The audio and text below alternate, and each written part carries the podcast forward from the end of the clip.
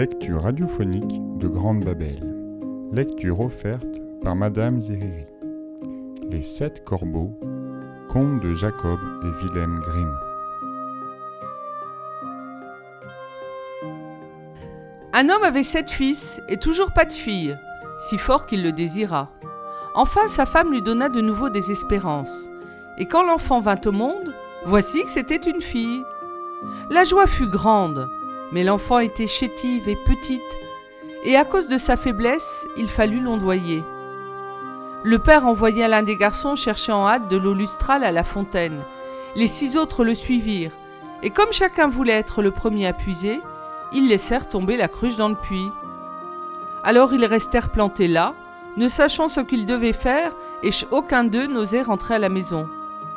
Comme ils ne revenaient pas, le père s'impatienta et dit Certainement, ils auront oublié de rentrer pour jouer, ces garçons impies. Et il se prit à craindre que la petite fille mourût sans baptême. Et dans sa colère, il s'écria Ah Je voudrais qu'ils soient tous changés en corbeaux Il avait à peine fini de dire ces mots qu'il entendit un battement d'ailes dans les airs au-dessus de sa tête. Il leva les yeux et vit sept corbeaux noirs comme du charbon qui volaient de ci de là. Les parents ne purent pas annuler l'enchantement, mais si tristes qu'ils fussent d'avoir perdu leurs sept fils, ils se consolèrent néanmoins quelque peu avec leur chère petite fille, qui reprit bientôt des forces et embellit de jour en jour. Elle ignora longtemps qu'elle avait eu des frères, car les parents se gardaient bien d'en parler, jusqu'au jour où elle entendit des gens dire par hasard que la jeune fille était belle, assurément, mais qu'en réalité elle était responsable du malheur de ses sept frères.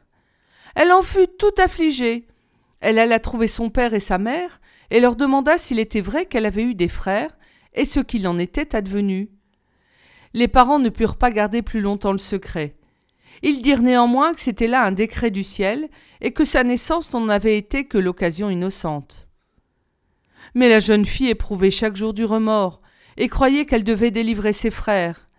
Elle n'eut ni trêve ni répit, qu'elle ne se fût mise en route secrètement pour retrouver leurs traces quelque part et les délivrer, quoi qu'il pût lui en coûter.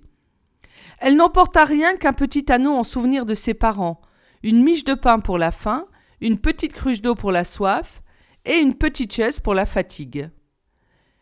Et elle alla toujours droit devant elle, loin, loin, jusqu'au bout du monde.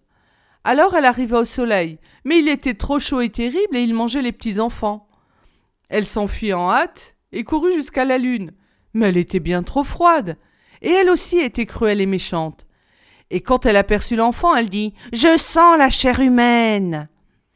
Alors elle s'enfuit vivement et arriva chez les étoiles, qui furent aimables et bonnes pour elle, et chacune était assise sur une petite chaise à part.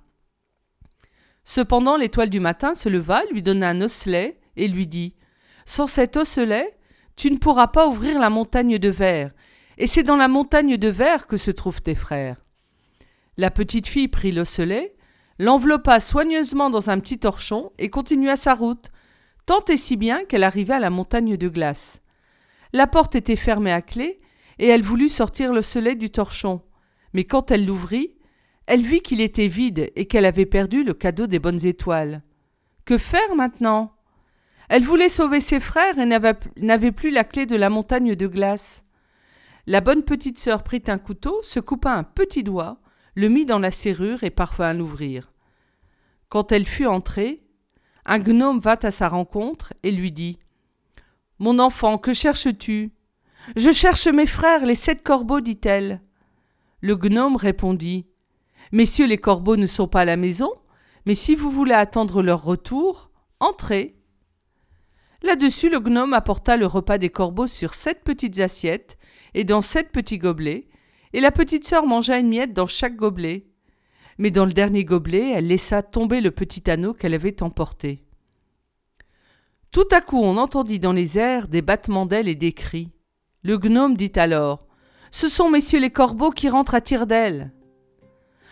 Alors ils vinrent, voulurent boire et manger, et cherchèrent leurs petites assiettes et leurs petits gobelets. Puis ils s'écrièrent l'un après l'autre. Qui a mangé dans ma petite assiette? Qui a bu dans mon petit gobelet? C'était une bouche humaine Et comme le septième vidait son gobelet, l'anneau en tomba. Alors il le regarda, et voyant que c'était un anneau de son père et de sa mère, il dit Dieu veuille que ce, Dieu veuille que ce soit notre petite sœur, alors nous serions délivrés. Quand la petite fille qui écoutait derrière la porte entendit ce souhait, elle se montra, et alors tous les corbeaux reprirent leur forme humaine. Et ils s'embrassèrent et se firent mille caresses et rentrèrent joyeusement chez eux.